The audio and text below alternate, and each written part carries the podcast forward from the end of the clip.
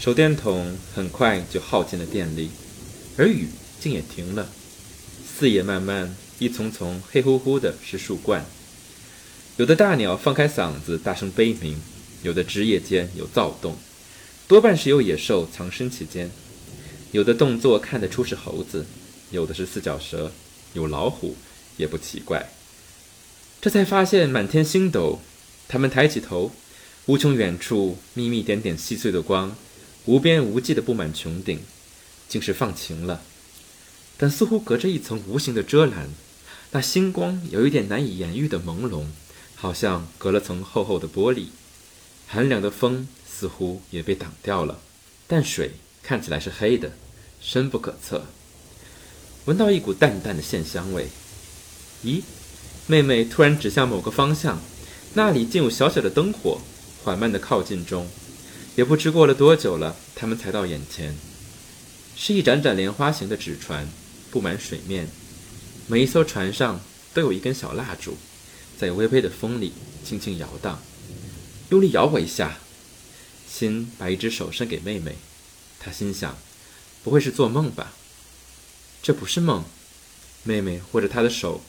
乌溜溜的双眼露出一种心未曾见过的神情。我们可能是死了，但我不怕，至少我们还在一起，一起。变成鱼吧。另一边，雨作品七号。亲爱的朋友们，大家好，欢迎来到这一期的《吃人之爱》，我是甘道夫，我是阿卓。这一期的特别节目，首先要感谢我们的公益合作方绿色和平，为本期节目提供气候变化相关的内容支持。如果大家喜欢我们的节目，欢迎大家在爱发电平台为我们的节目提供支持和赞助。这一期节目呢，也是我们吃人之爱开播一周年的特别节目。我们一岁了，生日快乐！那为了感谢这么长时间以来各位朋友们对我们的热情的支持，所以我们会开展一个赠书活动。这一年以来，我们为大家做读书节目，手里囤了一些就是做过节目的。书二手书，还有一些来自于出版社对于我们节目的支持，就是为我们送了一些节目相关或者略有些相关的书，所以我们为大家准备了六个福袋。每个福袋里面我们会随机放三到五本书，然后可能是我们做节目用过的一些二手书，所以它上面可能会有一些就是翻阅和做记号的痕迹。那也有可能是一些出版社社送给我们的赠书，可能是全新的，然后也有可能跟我们之前做节目不是那么相关的一些作品。总之就是大概是这样的六个福袋，欢迎大家。在微博上关注、评论和转发我们这一期节目的那条微博，或者呢，在小宇宙本期节目下方留言，我们将选出六位幸运的听众朋友，送出我们的福袋。那在节目开始的时候，首先非常感谢阿卓为我带来了我们周年节目的特别礼物，他手调的一杯拿铁咖啡。但是我怎么感觉你喝了我做的拿铁之后？表情稍微有点狰狞啊，因为因为我乳糖不耐受，然后也代谢不了咖啡因。但是但是乳糖不耐为什么代谢不了的是咖啡因？不是应该是里面的牛奶不行吗？就是这两种我都代谢不了啊，这两种你都代谢不了哦。那那我那我真是要感谢你忍着这个生理的双重不适把这杯咖啡喝下去了呀。嗯，但是但是确实非常好喝。呃，刚刚因为我们谈到了气候嘛，其实我有想到就是呃。我们要非常珍惜现在可以喝到这么美味的咖啡的机会，因为你知道吗？其实很可能在一段时间之后，我们就不会有这么多的咖啡能够被我们享用了。那这个其实跟我们的全球变暖也是有关系的，就是因为我们很多的这个咖啡是产自于南美，可是呢，随着气候的升高，那很多原本这些咖啡适合生长的半山腰，它们需要升到更高的海拔才能够适宜它们的生存。所以说，咖啡豆的气候带在不断的上移。那么我们知道，对于一个小山坡来说，那上面的半径比较小，下面比较大，所以这样的一种气候带的位移，其实也就减少了适宜咖啡豆生长的环境。可是问题是谁不知道山上面的半径比较小，下面的半径比较大？为什么你要用一副这么科普的这个语气跟大家说这个事情？为什么呢？一时语塞。呃，当然这个现象不仅仅是限于咖啡豆，其实呃，可能大家如果生活在一些北美的国家，你会发现，像美国、现在大战的地方，他们的城市很喜欢用植物的名名字去命名那个街道。但是现在发现发生一个有趣的现象，就是说，因为气候变化，所以说造成的这种气候带的位移，许多城市里边原本命名这些街道的那些树木，可能再过了几十年，它们就不再适宜生长在那个街区了。所以说，这种呃，其实我们本来是有一种和自己所在的，不论是城市还是一个乡间的土地，有一种自然的生态。和人文的连接，可是随着这种因为人类的行为产生的气候变化，我们这种和生态的连接，呃，也在不断的遭受着挑战。那么这一期的节目给大家带来的这本书，就是一个以气候生态为线索的一个短篇小说集，那它就是黄锦树的《雨》。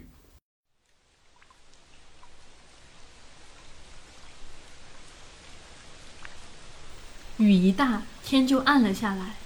竟像入夜，不是才九点多吗？一微微的不安，时间好像快速倒流回去了，但眼看一时三刻都走不掉。一突然鼓起勇气站起来，朝着阿土朝向一的那只耳朵，用近乎是吼的，以确保阿土听得到，说：“雨大，反正没事，点个灯，让我帮你把屋里打扫打扫吧。”阿土真的把灯点起来，厨房点一盏，厅里点一盏，都是宝威尔玻璃空瓶改造的油灯，不过是盖子钻个孔，加个棉布灯芯，瓶里装上煤油，灯光昏黄。阿土见状也帮着收拾，拿起斜靠在墙边的竹帚，清扫墙上的蜘蛛网。铁皮屋顶如遭重击，那是持续灌注的庞沛的雨。经由墙的缝隙，阿土可以看到外面的雨，好像有一条河就在墙外。墙边时而有雨弹跳着跳进来，有的还会弹到脸上，一点点沁凉。屋里锅盆里的水水珠似溅了，阿土把它们逐一往屋外使劲泼，水滚了，一阵阵骨头汤的香味。他把灶里的柴退出来了。沙与作品六号。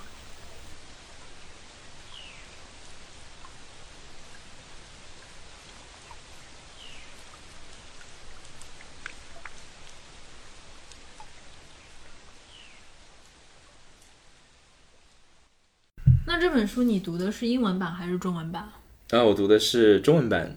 很难得嘛，我感觉你每次选书，不管是什么样的语言，你都会去选英文版的来读。那我其实本来还蛮担心，就是万一黄锦树这本书你选的是英文版，那这种语言的感觉应该还是会差很多哎。嗯嗯，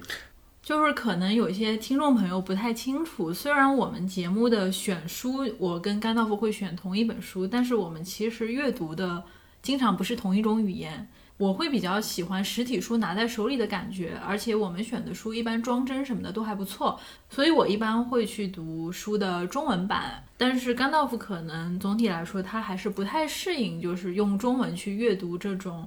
嗯虚构类的作品吧。所以很多时候他会尽量在网上找到一些英文版的书去阅读，因为这样子可能会更适合他，或者说更符合他的一个阅读上的状态。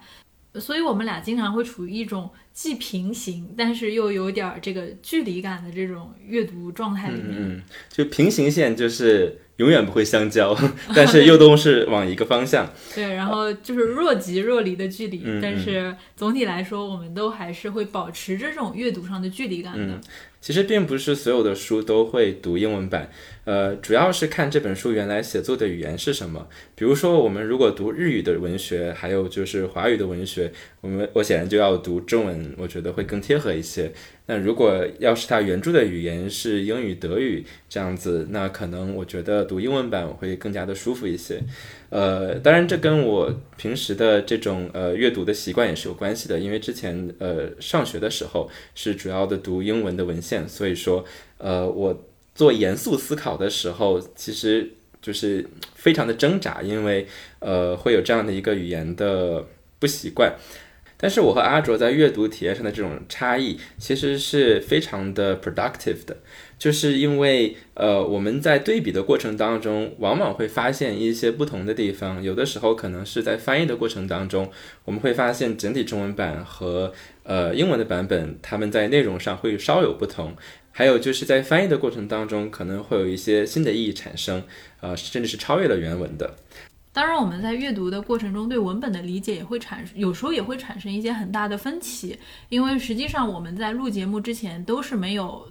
对过，互相到底准备了什么内容的？我们基本上就是确认了一本书，然后确认一个 deadline，哎，然后就开始我们各自的军备竞赛。所以，我们互相之间其实并不知道对方准备了什么内容，呃，以及包括现在我们这样面对面，但我们的电脑是背对背的。对，就是你，你如果看到我们录节目的现场，其实你会有一种在看一场围棋比赛的感觉。所以有时候其实录到一些比较好玩的时候，我们两个甚至会出现一种可能要互相子、互相掀桌子骂人的状态。呃，不过我觉得可能有意思的事情也就是在这里，就是你在这里看到的节目，并不是两个人他在对听众去进行某种好像已经事先准备好的宣讲，其实看到更多的会像是两个人、两个不同的个体，他在。进行一些阅读的时候，互相产生的不同的阅读体验之间的碰撞，呃，那有些有时候我们会有一些比较相似的观点和看法，呃，在有些问题上，我们之间的这个冲突和对立其实也是比较强的，所以这也是一个很有趣的我们在准备节目过程中的一些事情吧。所以我也不知道，我们这一次虽然是周年节目吧，但是感觉现在我们依然互相处于一种面对面杀气腾腾的状态，也不知道后面会不会吵起来，就听天由命，看天意吧。好好可怕！我的天呐，我这我们为观众传递了一种什么样的价值？嗯，就是看书就是一件剑拔弩张、磨刀霍霍的事情。嗯，呃，但是呃，本质上来说，呃，其实我们在节目当中，我们是非常和平和友好的。对，也也，其实我们我们都是很 nice 的人。对，也都是在试图传递相似的价值观，就是我们并不想要以一种竞争和对立的方式来面对这个世界。对，我们还是希望大家能够有同情心，然后，但是重要的是，但是但是军备竞赛，但是军备竞赛还是要搞的，因为这样才好玩嘛。嗯，呃，对，好的，我们回到，我的天哪，我的天哪啊！我们回到今天的这本书，呃，这本书叫做《雨》，其实大家也可以想象，就是因为它里边包含了的所有的短篇作品，其实都包含了一个雨的意象在里边。而且我记得很有趣的事情是，骆以军他在描述黄锦树写的这个《雨》的这部小说集的时候，他说这部小说的叙事特别像一个虫洞。就是你会在这个小说里面，每一则短篇小说，你都会发现它跟另外其他几篇的故事是交错的，相似的人、相似的事，然后相似的这样的故事背景在反复的出现。可是每一个人，比如说在上一篇文章里面死去的人，他可能在这一章里面是活着的，在讲述一些事情。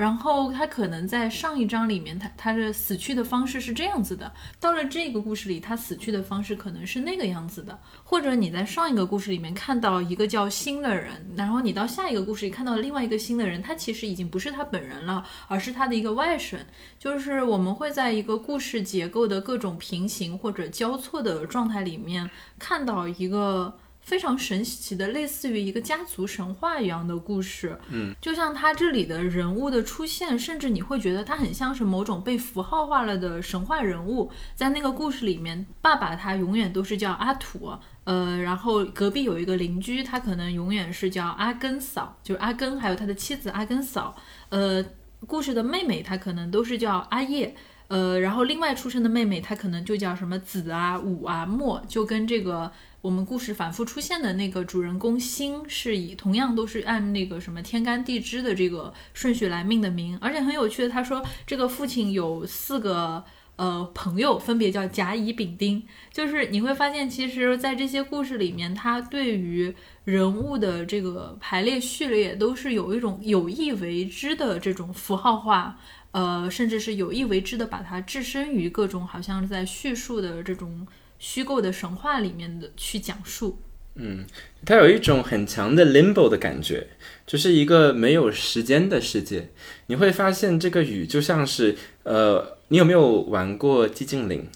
没有，就寂静岭里边，它里边有一个设定，就是呃，当你进入一个大雾掩盖的一个世界的时候，然后那里边呢会有很多的怪物，那这些怪物是你心里边的一些可能欲望啊或者压抑的一些情节的一个呃显现。呃，当然，在这个游戏当中，其实当时是为了，因为当时的游戏系统不是特别的先进，为了节约内存，所以他用这种雾的设定，让这个呃来释放它的内存，呃，但是反而造成了一种非常奇妙的神秘的感觉。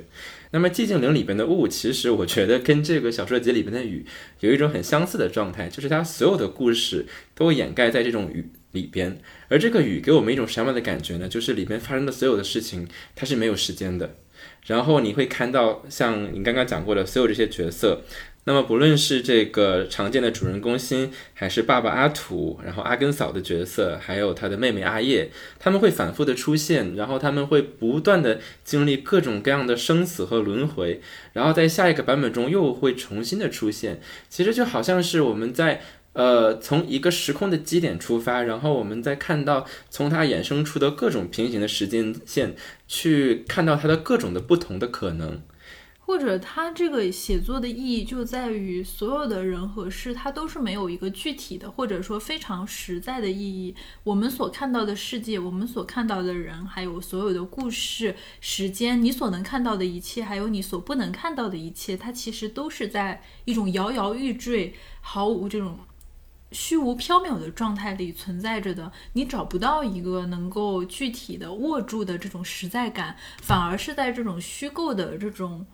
荒诞的感觉里面，你会感受到这种非常很沉重的历史感，就是很奇怪，完全不存在的这种时间线里面，你反而在它的这种一次又一次的这种充满下雨的感觉的叙述里面，会感受到很强烈的。历史和命运的感觉，嗯，但是当然就是说，虽然我们讲到这种 limbo 的感觉，但是它并不是一个架空的一个时空。那相反，它所有的故事有一个相对来说比较具体的时间和地点，那就是大概一九四零年到一九五零年这段时间，在马来西亚的一个交林的背景当中。所以那个时期，它其实恰恰就是作者黄锦树他父辈生活的一个时期。那那个时期的马来西亚的华人。那当然，这里边要简单讲一点点的这个故事的创作背景，就是说黄锦树他既是一个学者，那同时他也是一个作家。那他会觉得，就是传统的这种马来西亚文学有一个经典的缺失，就是因为在那个时代，那很多的当时发生的事情，那华人他所经历的压迫，没有人敢写，因为当时的在马来西亚的政治环境，所以说，可是他觉得说，那这些真正。叙述我们华人经历的故事，你不写，那么你的那种所谓的现实主义到底现实什么呢？所以对他来说，他感受到一种写作的迫切性，就是因为那个时候他父辈的那一代的记忆在文学当中是真空的。所以，他作为没有亲身经历过那一段时期的一个个体，他是想通过这种创作的方式去重新书写、去填补这样的一个时空、这样的一个集体记忆的缺失，来找到他这一代作为马来西亚的华人他所处在的这样的一个位置。其实也是因为这一点，让黄景树自己在这个马华文学的位置就变得非常尴尬和尖锐起来了。就是很多时候，你去看那个黄景树他的一些访谈，或者说去看他的一些，就是可能在这个台湾中文系的一些讲座，你会觉得这是一个看上去很敦厚的人，但是他其实说话说的都还是很尖锐的。就是他对于他的那些马华文学的同辈人，甚至是那些前辈的批评是毫不客气的。他觉得那些人你去写的再好，但是本身你的这种写作，它是偏离真正的现实的。就他恰恰是因为他们写的不好，对他觉得你们这。这些人，你们这些老一辈的人写东西又无聊又没有什么文学性，啊，对，然后说你们互相取暖，开心就好，嗯嗯，就是他的这个，就是他的这个措辞，就是你会觉得很温和，但是也非不不，就是他那个措辞，你会觉得一句脏话都没讲，但是真的，说实话，把这些老前辈和同辈们都给得罪光了。而且很多人他会觉得，就是说你黄锦树的创作，你说你是马华文学，也就是马来西亚用华文创作的这样的一个文学嘛。但是你自己很早就去台湾读书了，之后你三十多年都生活在台湾，你凭什么说你是一个马正正宗的马华文学呢？甚至他们也会觉得你身上是带有一种就是呃，好像是跑去了台湾这种更靠近就是呃大陆中心的这种华语圈的。这种创作方式，就你已经也会觉得它本身已经贴上了一种殖民的这种殖民主义的这种标签，觉得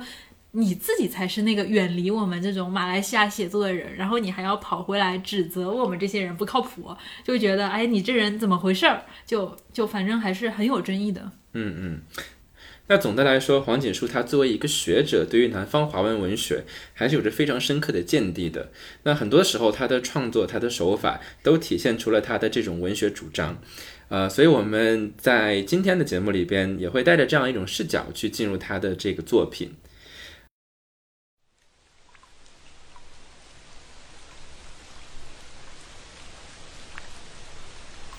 那些担心害怕的日子里。母亲依然经常梦到诸神，但他们好像也有自己的问题要处理。他们无力阻止自己越变越小。如果没有伸出援手，父亲说他梦中的诸神一定会化为灰烬。心在小溪里曾经见过妹妹变成的鱼，或者不幸的和那些死难者一样，全家被杀，房子也被一把火烧掉了。因住处偏远，时有抗日军出没。被怀疑是反抗军的据点，如果是这样，杂草杂木很快就会进驻，占满那原来是房子的地方。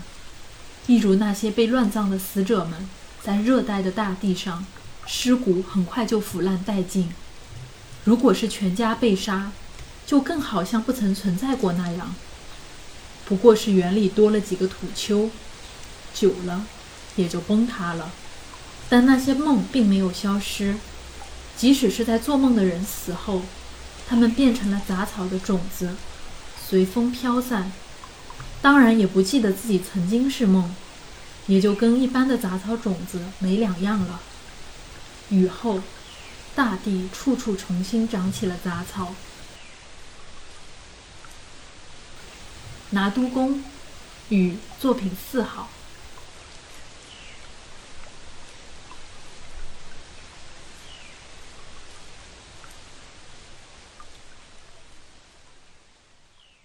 那虽然这是一个短篇小说集，但是，呃，如果我们要讲一个具体的故事，其实非常难的事情。因为你会发现，如果我们把这个小说集里边的每一篇的故事的梗概讲给你听，你会发现都是大同小异。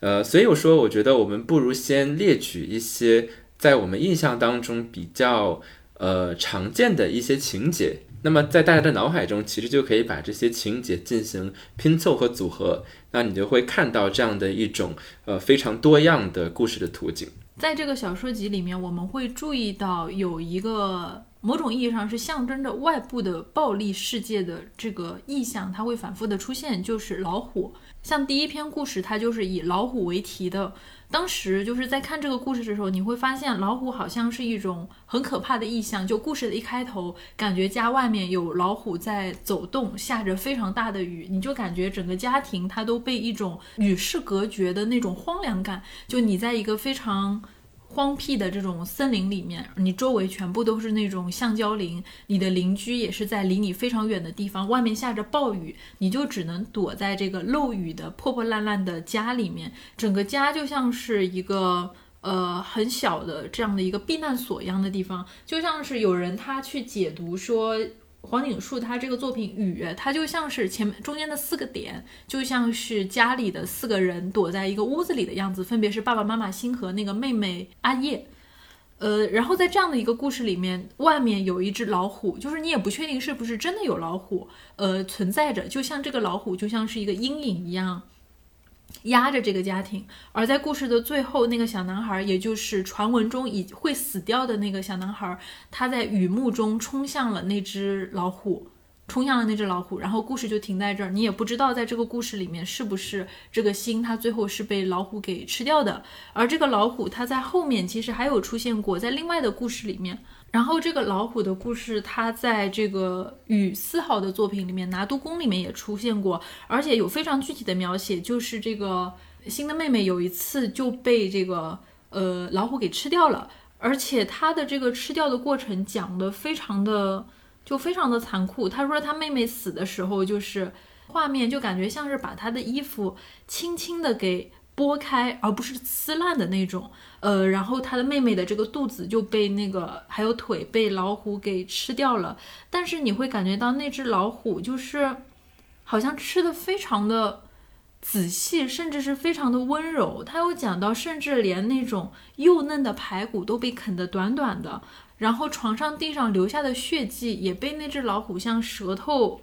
就是用舌头给仔细的给。舔过是留下了这种像抹布擦过的痕迹，就是那个妹妹被老虎很凶残的吃掉，但是现场又有一种很温柔的被抹掉的那种死亡的痕迹，就你会感觉到这种暴力的存在，但是这个暴力它不像是一种非常暴虐的一种形式，更像是一种若隐若现的不确定的命运的无常对于人生命的那种笼罩。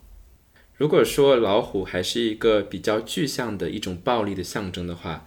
那么我们所有的故事，它其实都发生在一种很不稳定的一种隐秘的危险的一种氛围当中。这种氛围很大一部分是由这个焦林的意象来营造的。那其实你会发现，很多黄锦树他的作品都会采用焦林这样的一个位置。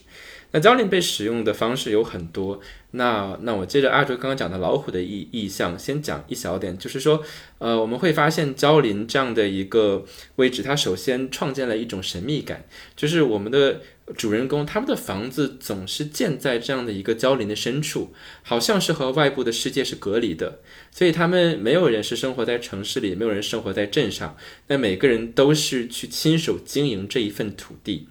而从焦林里边来的人是什么？那刚刚阿卓讲过，有老虎，有各种各样的野兽，尤其是我们这个贯穿全篇的雨的意象出现的时候，每当有大雨，大雨带来了洪水，就会有很多危险的生物出现。那同时，这个交林还会带来什么？还会带来外来人。还会带来他者，所以说你会发现在这里边交林出现的其他人，像日本人，像这些呃马贡，然后像这个马来人，他们全都是带着各种各样的异样的危险的存在，然后为我们的这个主人公，要么是带来一种伤痛，要么是带来死亡。比如说在有的故事里边，呃，里边会有一个女性角色，在这个生活在家庭当中，然后她被一个在呃，外来的马来的工人每天晚上和他偷情，后来被抛弃，被伤心，这可能还是一种情感上面的暴力。然后之后，在我记得是倒数第二篇里边，呃，另一面，呃，发生了一件事情，就是主人公他是一个孩子心，然后晚上他在家里边听见呃有外来人来，然后这些人他们不断的去审问这个他的爸爸妈妈，说你们当时在日本人在的时候是不是帮了他们？然后他们去盘问他们说：“这个呃，难道帮助日本人是正确的吗？”然后他们说：“呃，可是如果让全家人被杀死才是正确的嘛。”所以这样呃几番之后，那么当他和他的妹妹醒来的时候，发现自己的爸爸妈妈已经不见了，可能是被这这些外来人带走了。而奇怪的是，这个时候恰好又发生了大雨，大雨带来了洪水。他和妹妹爬进了自己家里的独木舟里边，他们在舟里边漂游，忽然发现雨停了。可是这个时候，他们发现可能自己，呃，虽然雨停了，但是却来到了一个仿佛是死亡之后的世界。那么，焦林是一个非常非常有趣的反复出现的意象。那因为在历史上，我们知道，呃，橡胶它本来是产自巴西，然后后来被英国的殖民者带到了马来西亚，而橡胶它作为一种外来的物种。那在呃东南亚成为了非常重要的经济作物，所以它逐渐的扎根，成为了一种在当地呃去生活，然后去被人接受的这样一种状态。可是对马来西亚的华人来说，一方面橡胶是他们的处境的写照，因为他们也是外来人，他们没有办法扎根，所以他们希望能够被接受，能够去在这样的一个边远的地方开垦出自己的一片土地。可是他们却并没有像橡胶那样成为在马来西亚被接受的公民的一部分。相反，可能他们和橡胶最相近的一点，就是像橡胶在被砍伐之后产生的胶痕那样。包含了很多的创伤。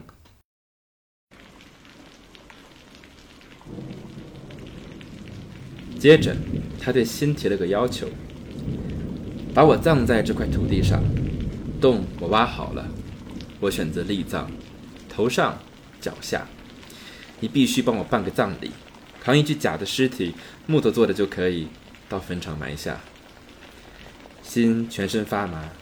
想到母亲而今的年龄，恰是外婆猝死之龄；自己的年岁是大舅意外死亡时外公的年岁。外公发出一阵阵的鼾声，感觉那是这栋老房子本身的呼吸，顿时有一生而为多人之感。感觉外头突然变天了，细细的雨洒了下来，像沙，像米，那一样一把一把的被风的手抛下。远方轰隆轰隆的，像是浪，从更远的世界的尽头推了过来。心想起五岁时，母亲曾带他去底沙鲁看海，那时海上锣鼓喧天，龙壮士们蜈蚣般的手，划着挂着苍老多须带角的怪物头的船。母亲说那是龙舟，船身画着红色和绿色的巨大鳞片。龙舟，与作品五号。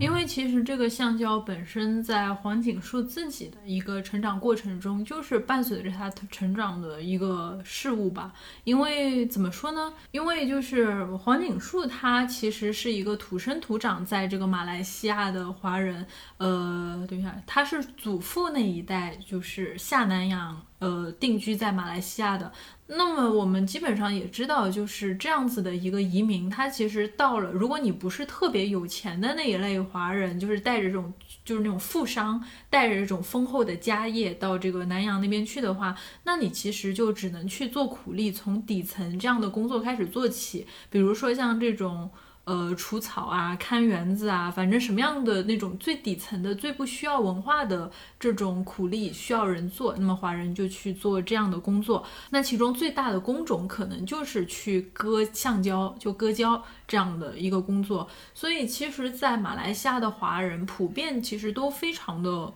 穷吧，就一直到好像说到二十世纪八十年代，呃，很有钱的在马来西亚的华人其实也没有特别多。他从小的经历就是跟着爸爸妈妈去割胶，然后，然后他们一家也都一直住在这个橡胶园里面。那个时候就是他也有讲到，就是那个时候像他们住在橡胶园里面。荒郊野岭的，然后独门独户，只有他们一家，周围是其他人的这种橡胶园。然后其他的橡胶园，很多人他是不住在园子里的，就当地的马来人，他们可能是不住在那个橡胶园里面的。所以他们家其实是住在那种感觉周围完全没有人，晚上黑灯瞎火的。可能你外面的，就我们刚才讲到那种丛林里面的野兽过来了，把你们一家人给吃掉，或者说突然这个丛林里窜出什么强盗，把他们一家都给杀掉。其实你也根本就没有机会来报警，因为我记得中间。甚至有讲到，就是应该是黄景书他自己有讲到，就是那个时候的华人，他到了马来西亚，虽然取得了马来西亚的国籍，但是依然没有在马来西亚取得一个正当的身份。所以就是像，呃，比如说我们知道，在美国华人会被认为是永远的外国人，呃，那其实，在马来西亚可能是有一个比较相似的心态，但可能是甚至更加暴力的一种方式存在。呃，所以胶林它其实也代表了这样的一种他们的边缘性，所以我们看到的这种从胶林里出来的外来人，从来都不是善意的，没有一个送福音的人出现。那黄姐是她之前记录了这样一件事情，就是说，呃，有人他可能辛辛苦苦的经营自己的胶林，然后好不容易挣了钱，挣了钱之后买了一块地，成为了合法的公民，可是这个时候呢，就有。呃，其他地方偷渡来的这种马来人，他们不是马来西亚的公民，他们是偷渡者。可是他们来到了这个地方之后，看到了他们的园子，然后就开始在里边找自己的亲朋好友，开始入住盖房子。其实他们是非法侵入的，他们甚至是呃，并不是合法的公民。可是，在面对华人，他们就有这种合理性，他们就觉得自己因为是马来人，所以这个土地是属于我们的。那最后打官司，往往也都不会向着华人，结果就只能永远是华人在推让。所以说，呃，就是虽然说一个人可能通过经营这种呃卖苦力，然后通过去经营交林，他能够去获得一些法律上的身份，但是在文化上，他永远是一个外来者。所以我记得当时忘了是几号作品，他其实有讲到，就是别人没有办法给他们家寄东西，因为他们家没有住址，他们住在一个我们投递东西你都没有无法就是在这个地图上标到地址的这样的一个地方。那么刚才你有讲到，就是因为我们刚才有讲到里面经常出现的意象，你刚才有提到。星和妹妹出逃，就是他爸爸妈妈不在了，洪水涌进来，他翻出了家里的那条就是鱼形的船，带着妹妹飘了出去。那这个船其实在这个。雨的系列故事里面也是一个经常出现的意象。他有讲到这个船是父亲在某一次就就在外面找到的，就莫名其妙好像这个船就出现了。呃，然后这个船又非常的看上去非常的珍贵，就它的那个木材又特别的好，形状是一条鱼的这样的一个形状，所以父亲非常喜欢这个这个这条船。呃，然后他会去专门去找各种贵重的。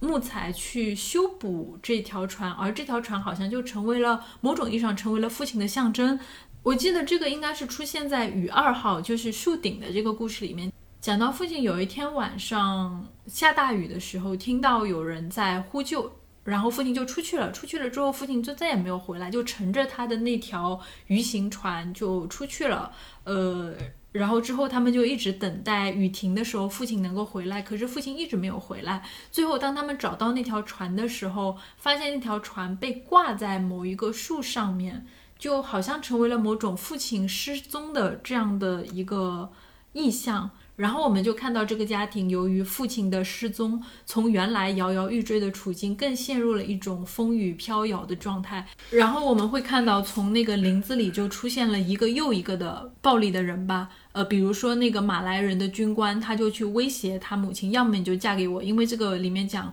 马来人有四个娶老婆的名额，就是想让他母亲成为他的老婆之一，顺便把这条珍贵的船陪嫁给他，要么就把这条船卖给他，就其实是勒索嘛。呃，然后接着是那个船失去了之后，那个森林里又出现几个自称是父亲的朋友的人，到他们家里来，好像像是抽签一样的留在了这个家里面，想要帮助他们家里，但实际上留下来的那个人帮着帮着就去强暴了这个母亲，以及在其他号的这个雨的作品里面，我们也会看到这个船的意象，它好像是作为某种意义上作为父亲的分身一样，就不停的反复的出现。嗯，哎，你刚刚提到父亲的失踪，呃，那恰好我下一个想提的也就是失踪这个意象，就是失踪也是一个反复出现的主题。比如说你刚刚提到那个故事是一个，再就是我们刚刚讲过的，就是倒数第二个故事。那呃，这两个孩子他们的爸爸妈妈，他们只知道自己的爸爸妈妈被带走了，他们不知道自己爸妈死掉了。虽然我们觉得这可能是现实当中最有可能的结果，但是作者并没有给我们这样的一种。解释，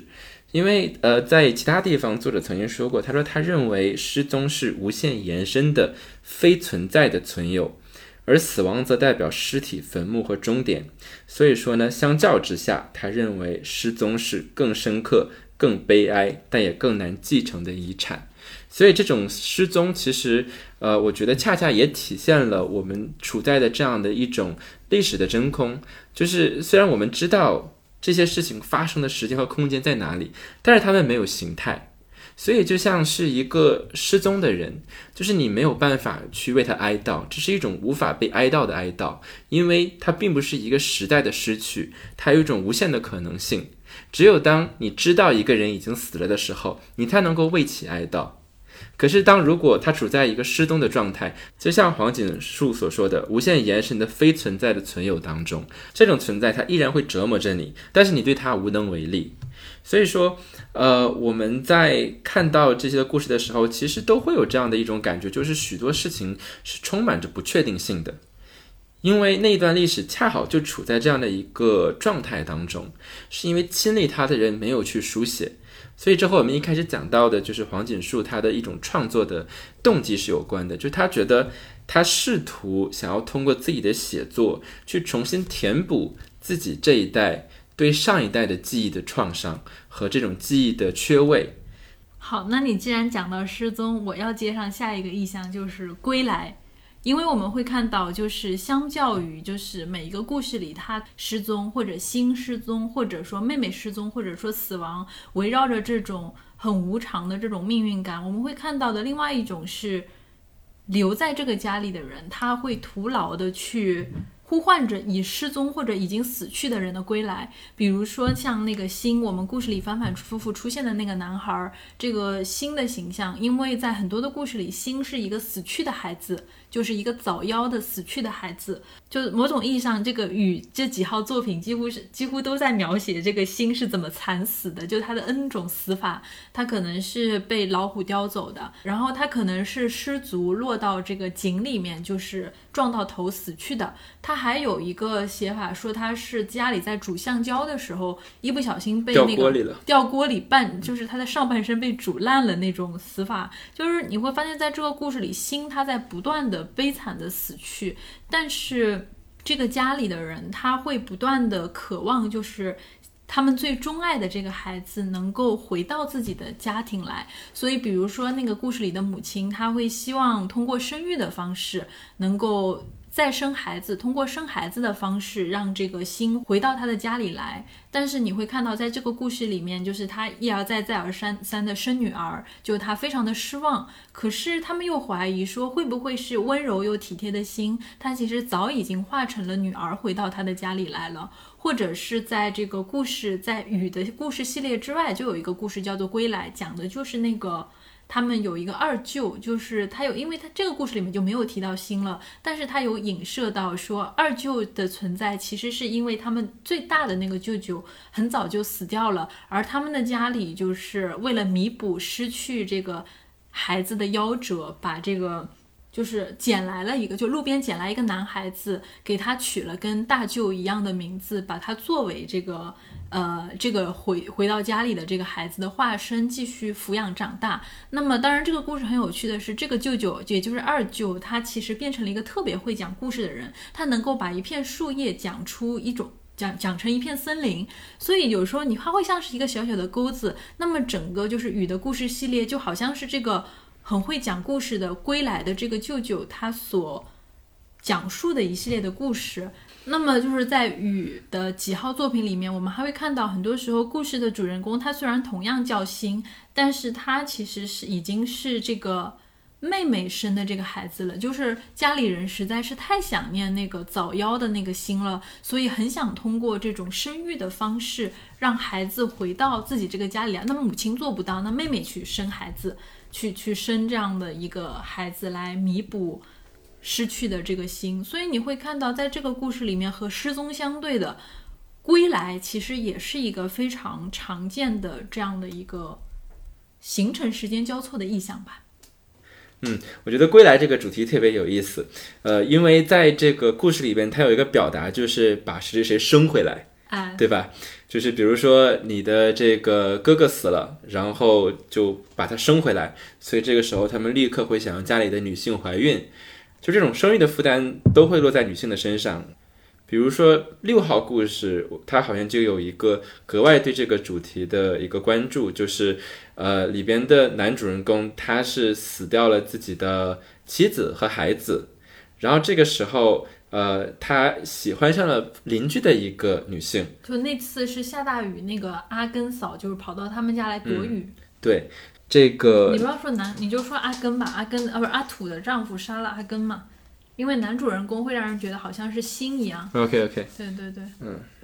最后发现其实是这个阿土这个主人公，他的朋友杀死了邻居阿根，阿根，对，就阿阿土的朋友阿丁杀死了他的邻居阿根。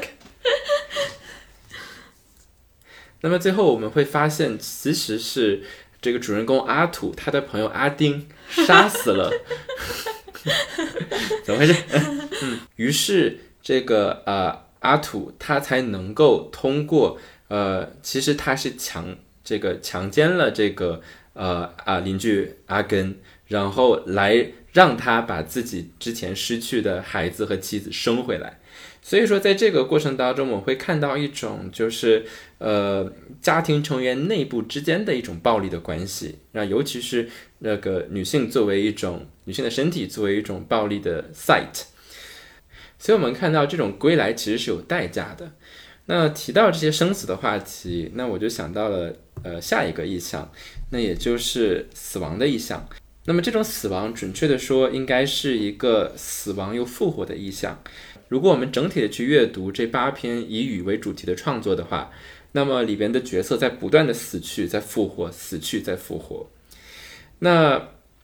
我觉得这样一种状态其实是有意为之的，包括我们刚才讲的这种归来，它其实是一种转生嘛，就是一个角色他死了，那他会以一种另外一种方式去，我们说投胎也好，转世也好，然后被生回到自己的家庭里边。那我觉得这样的一种关于复活，关于这种生命的轮回，那也是有意为之的。那这个我觉得在这个黄锦树其他作品里边有一句话是非常能够明显的体现这一点，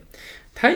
在那个作品里边讲到的也是一幢房子，这个老房子里边，它的呃主人不断在被杀死。那它里边有一句话是这样写的，他说：“被英国人杀了一次，日本人杀了一次，我们的敌对派别杀了一次。可是一个人怎么可以被杀死三次呢？”我觉得，呃，他这样写也是为了去反映一种马来西亚华人当时的历史一个境遇，就是他们。经历了英国的殖民者的暴力，然后经历了这个日本的侵略者的暴力，然后之后，当这个日本的殖民政府和马共在对峙的时候，他们又经历了马共的暴力。所以说，其实不论你处在这个时间段当中的什么样的一个位置，你都是处在一种暴力的轮回当中。这也是为什么我们在看到这些角色的经历的时候，你会有一种这种轮回感，就是他们这种经历是。呃，不会停止的，因为不论这统治的人是谁，这些外来者是谁，那华人在这样的一个境遇里边，他们遭遇是没有呃根本上的改变的。好，那你既然讲到了这个关于死亡和暴力，那么我接下来要接的意向就是受伤害的女性。不仅是小说集里面的那八个以雨命名的故事，以及在这个故事之外穿插的，比如说那个以 W 命名的故事，还有这个穿过林子便是海。就我们总是会发现，女性总是以一个被被力被暴力伤害的角色出现的。比如说，在这个穿过林子就是海，你就会发现是一个心碎的恋人，心碎的恋人他去追赶他的这个。呃，乘着这个巴士离开的一个恋人这样的一个形象，呃，然后像 W 里面的那个，你刚才也有提到的，就是主人公的表姐，她其实跟当地的马来工人其实谈恋爱偷情，最后被对方无情的抛弃这样的一个故事，呃，以及包括在里面我们看到的母亲，呃，在父亲失去之后会就是。被这个外来的人所威胁，就是嫁给他或者怎么样，呃，以及包括就是母亲被强暴，以及呃，像那个阿根嫂被这个阿图所强暴，就是你会发现在这个故事里面，还有被被被吸奶，然后包括母亲在这个父亲失踪之后，她会陷入一种就是某种意义上性的那种困境里面，呃，然后半夜总是好像被人进入房间所就造成了这种性的这种骚扰。呃，性的这种暴力，然后以及包括我们刚才讲到的四号故事里面，妹妹被吃掉，家里人固然觉得非常的伤心，但是伤心之余又会觉得，哎呀，还好吃掉的不是儿子，有时候会觉得妹妹是为这个心而死，替替这个心而死去的，因此也会觉得在悲伤的过程中又怀着一种释怀，甚至是欣慰的这种情绪，就是在这个过程中你会看到。同样是受到迫害的那一些人，但是女性同样会在这个处境里面受到更深一层次的迫害。所以我们会发现黄锦树他在对女性角色的创作当中是并没有什么突破性的，他们依然在被当成是一种呃母性的代表、生殖能力的代表、性的隐喻的客体，然后同时也是一个暴力的 site。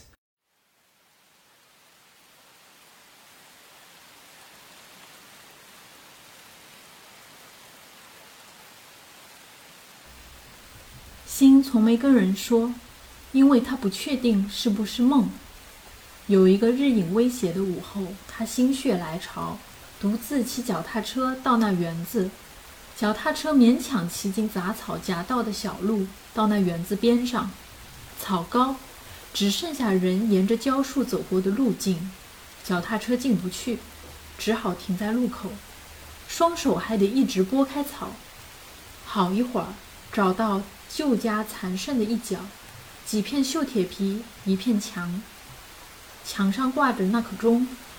连指针都不见了，但钟摆还在，只是都扭曲变形了。屋子其余部分都崩塌而被杂草包覆了。心脑中闪过那艘鱼行舟，但也没去找的兴致，想说多半朽化成土了。再往前走，拨开杂树，找到应该是那棵树的位置，竟然找来找去都找不着。也纳闷那位置天空怎么那么亮，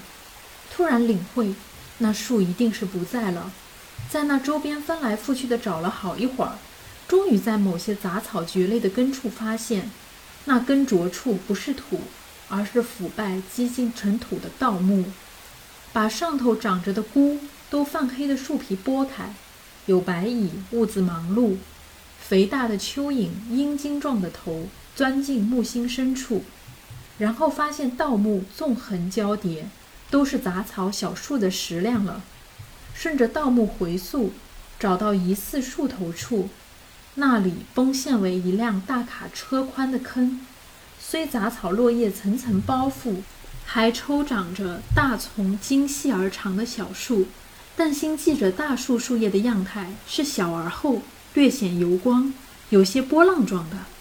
但这丛不是。叶大而背有细毛，用树枝拨开小树树头处，只见残剩的木心尖锐而单薄的朝上，像个脆弱的陷阱，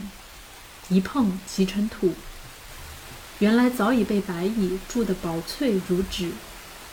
土迷归，与作品八号。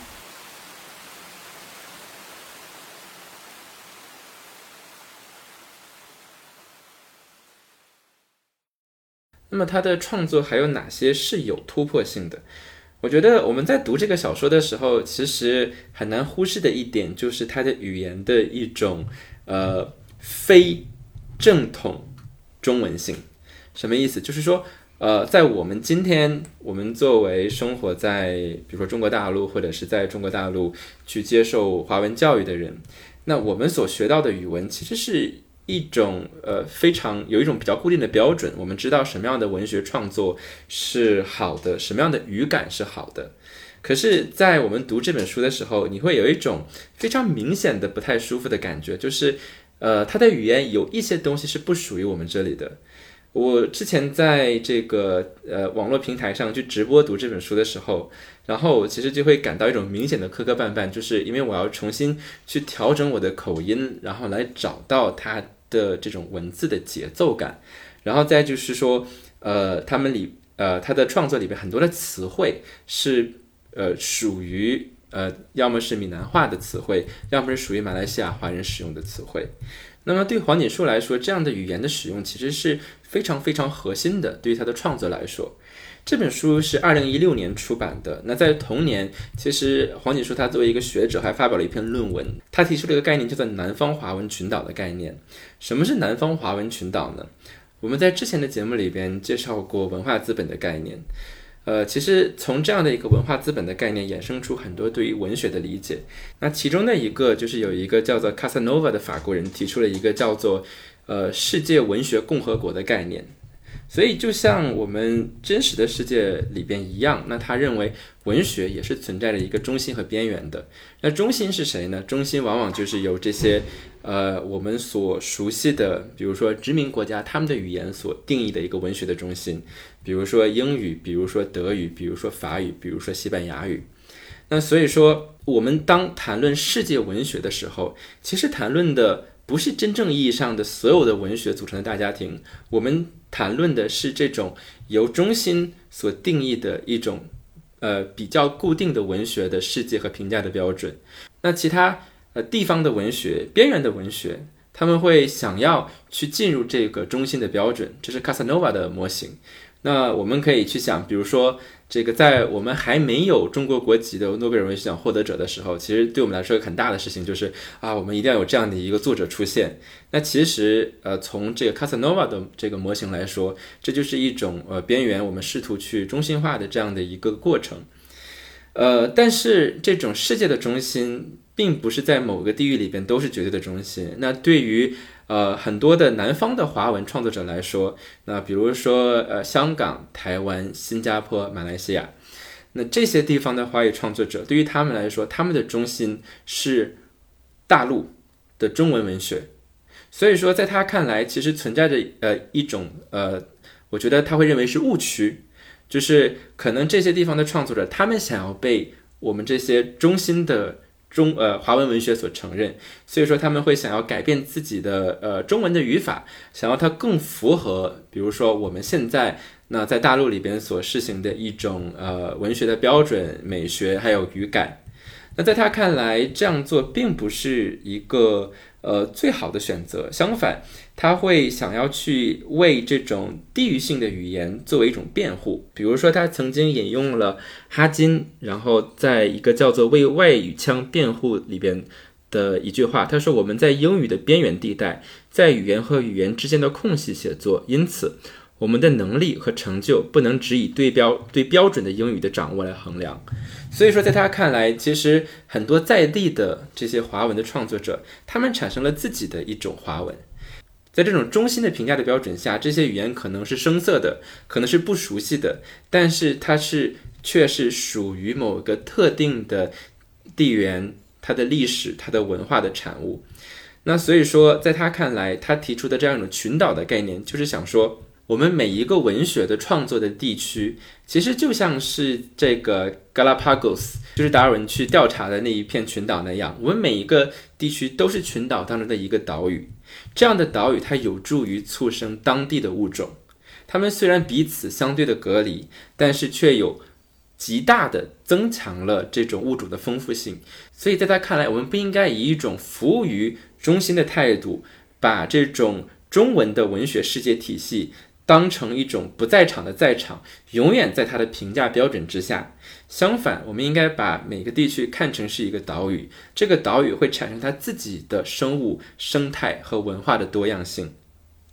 因为你刚才举到哈金这个例子嘛，就很有趣的是，哈金他其实在自己的一个创作过程中，就完全的某种意义上，他是完全的放弃了中文的写作，去用英语去进行自自己的创作，以及包括像我以前去读一个。有一个作家叫谭恩美，就是那个 Amy Tan，呃，他有一个很有名的作品叫做《喜福会》（The Joy Luck Club），然后以及包括也拍成了电影。这个事情在哈金和谭恩美这里其实是非常，就是某种意义上是一种很有趣的范例。就是哈金他自己去进行英文创作的时候，你会发现他总是觉得自己的创作距离。本土的英文的写作者差那么一些东西，他差的是英语的水平吗？他的英语水平不到位吗？很显然不是，而是说他会感觉到，就是我在创作中使用的那种语气，我使创作的那种语境，我创作的那种附加在语法之外的。那些就是好像比较飘忽的一些情绪的东西，永远和这个本土的英语创作是存在着一些隔阂的。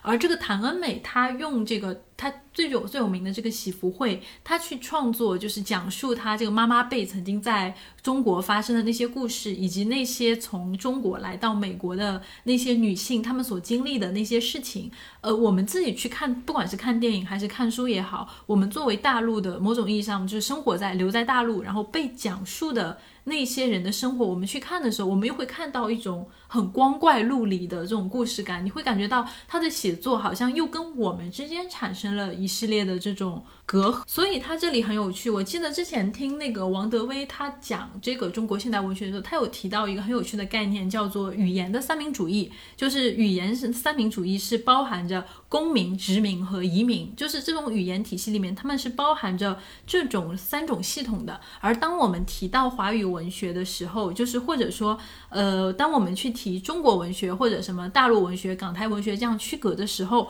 我们其实是会看到，我们去划分文学的这种坐标，它其实不是一个纯粹的文化，而是一个非常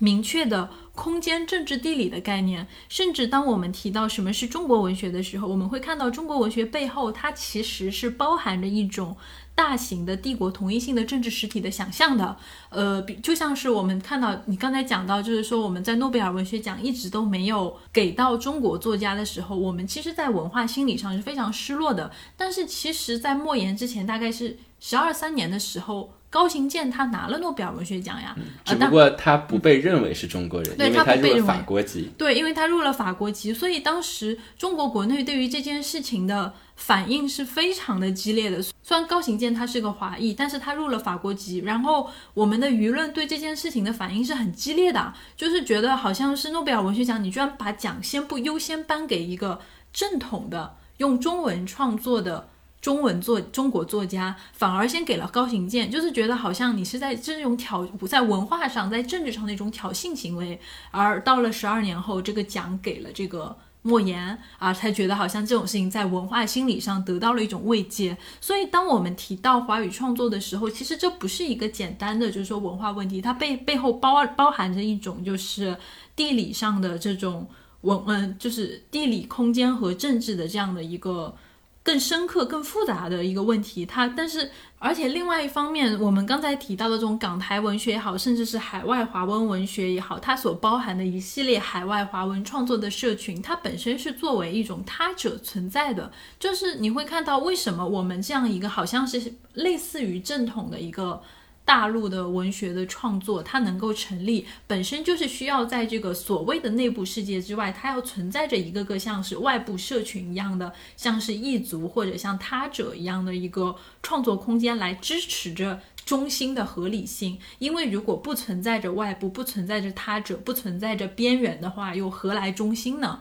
所以，就是当我们去这样去看它这样的一个文学的分野，或者说内和外的分野的时候，它其实本身就是包含着这一系列的文化上的序列的。嗯。呃，阿周刚才讲的非常精彩，是从空间的角度。那我简单的讲一讲，我觉得从时间的角度，这样的一个现象，就是当我们在谈论这个中国文学的时候。其实好像是隐约感觉到它是一个非常广袤的概念，然后是一直亘古存在的，它包含了所有的文字。可是当我们在谈论中国现代文学的时候，它也是一个历史的概念。当我们谈到一个东西是怎么怎么样现代的时候，其实我们就不得不去面对殖民的问题。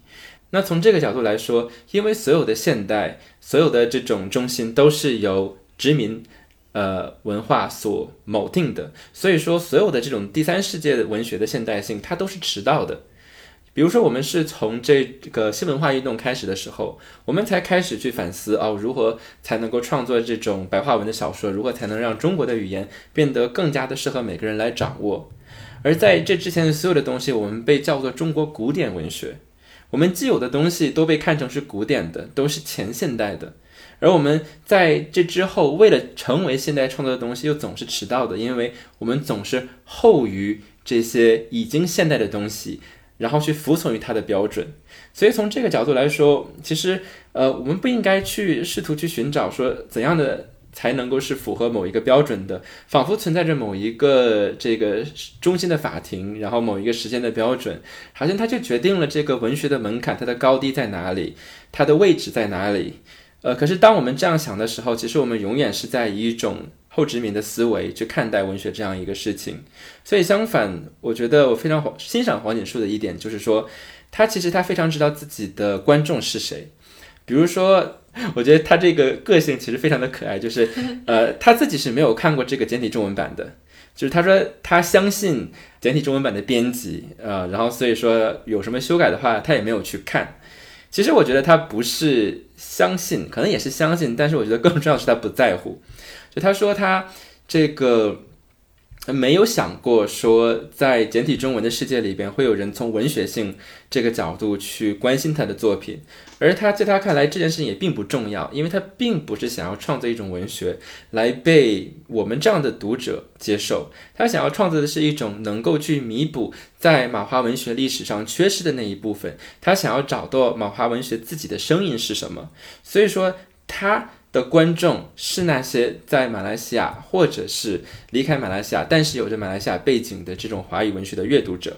后来他做了一个有一个澎湃新闻的采访当中，他做了一个算术，就是他他说他在马来西亚的读者可能只有四五百人。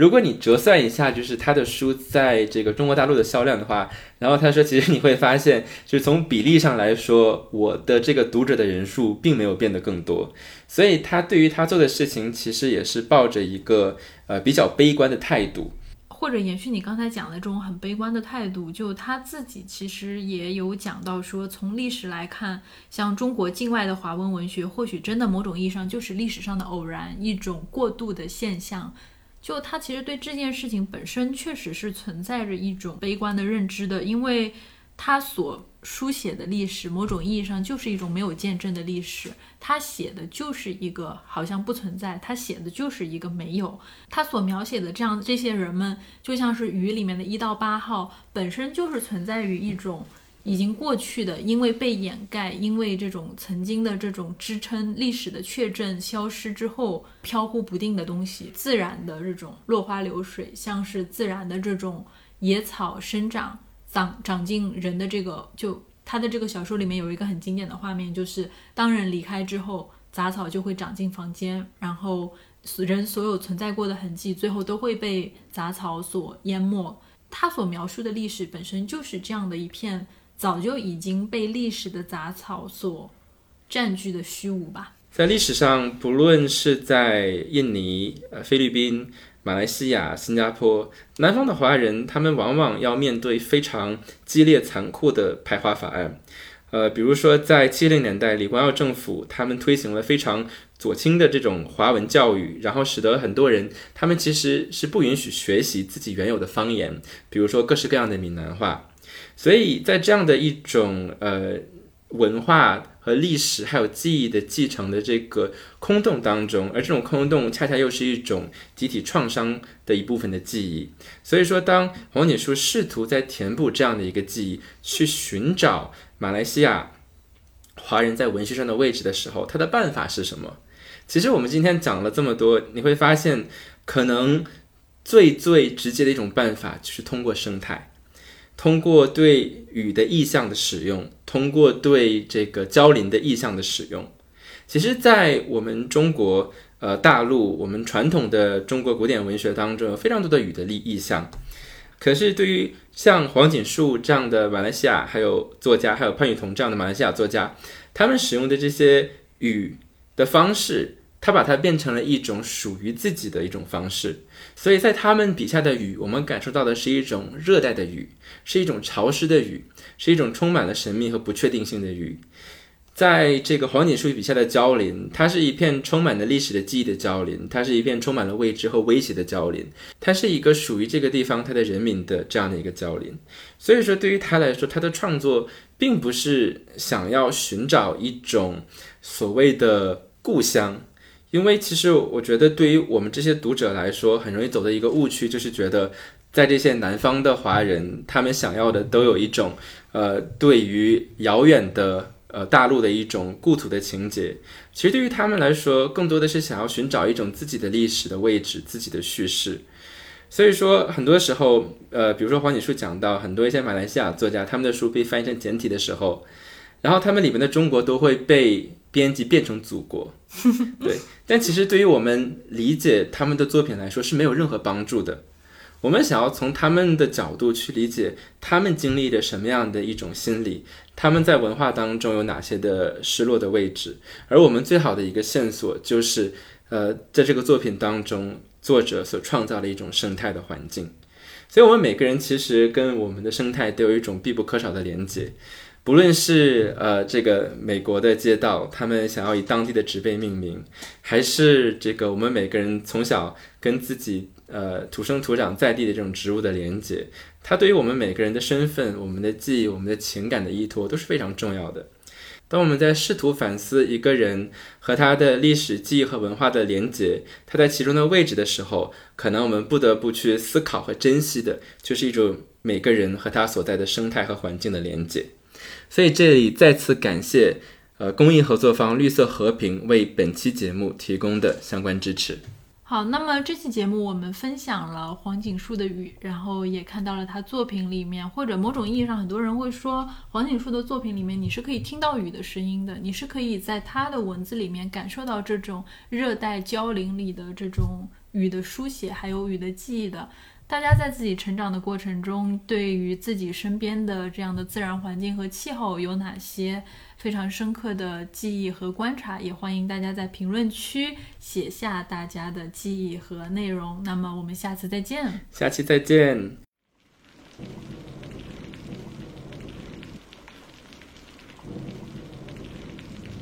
接着，他对心提了个要求，把我葬在这块土地上。洞我挖好了，我选择立葬，头上、脚下。你必须帮我办个葬礼，扛一具假的尸体，木头做的就可以，到坟场埋下。心全身发麻，想到母亲而今的年龄，恰是外婆猝死之龄，自己的年岁是大舅意外死亡时外公的年岁。外公发出一阵阵的鼾声，感觉那是这栋老房子本身的呼吸。顿时有一生而为多人之感，感觉外头突然变天了，细细的雨洒了下来，像沙，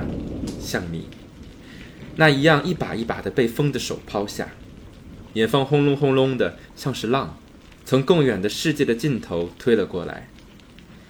心想起五岁时，母亲曾带他去底沙鲁看海，那时海上锣鼓喧天，龙壮士们蜈蚣般的手。划着挂着苍老多须带角的怪物头的船，母亲说那是龙舟，船身画着红色和绿色的巨大鳞片。龙舟，与作品五号。